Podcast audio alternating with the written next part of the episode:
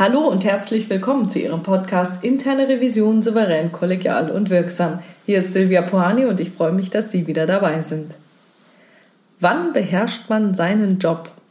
Vor kurzem las ich die Aussage eines Arztes, man beherrscht eine Behandlung nur, wenn man auch die Komplikationen beherrschen kann. Das brachte mich zum Nachdenken und ich fragte mich, wann beherrscht man seinen Job als interne Revisorin oder als interner Revisor? Und das ist gar nicht so leicht zu beantworten. Es hängt nämlich davon ab, in welchem Umfeld man unterwegs ist und wie die Revisionspartner aufgestellt sind. Hat man die Möglichkeit, Schönwetterrevision zu betreiben, dann hat man auch als Anfänger wahrscheinlich sehr schnell den Eindruck, sein Metier zu beherrschen. Die Fachbereiche machen alles tiptop und haben ihren Laden im Griff.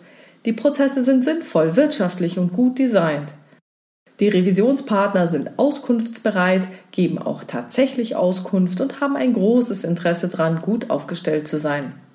Dann gibt es kaum Feststellungen und keine Komplikationen. Das bisschen Prüfungsprozess, die Vorgehensweise Befragung, Dokumentation, Berichterstattung, Abschlussbesprechung und Follow-up. Ach, das kann man schnell lernen. Und wie gesagt, den Eindruck gewinnen, man beherrsche interne Revision. Doch was ist, wenn nicht alles in Ordnung ist? Wenn es schon schwierig wird, an Informationen oder Unterlagen zu gelangen? Wenn Gegenargumente kommen? Wenn einem etwas vorgeflunkert wird? Wenn die Revisionspartner Lautstärke oder Pöbeleien mit Überzeugungskraft verwechseln? Wenn Gesprächspartner nicht erscheinen? Wenn die Revisionspartner versuchen, einen subtil zu beeinflussen? Wenn die Revisionspartner nicht aus ihrer Haut können und ein Dissens im Raume steht? Wenn der Vorstand einen negativen Kommentar zum Prüfungsbericht abgibt? Wenn man vor neuen Situationen steht und nicht weiß, wie man diese meistern kann? Ja, in solchen Situationen zeigt sich, ob man seinen Job beherrscht.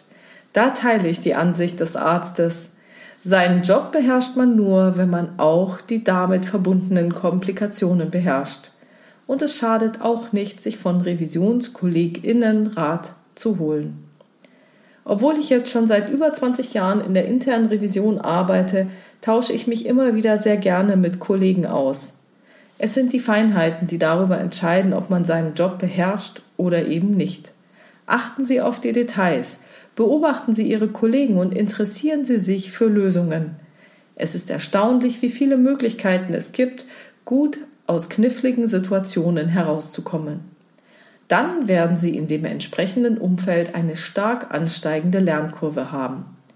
Wenn Sie jedoch immer den einfachsten Weg einschlagen, sich mit den Themen und Herausforderungen, die sich Ihnen entgegenstellen, jedoch nicht intensiv auseinandersetzen, dann werden Sie Ihren Job wahrscheinlich nie beherrschen, egal wie lange Sie schon in der internen Revision arbeiten.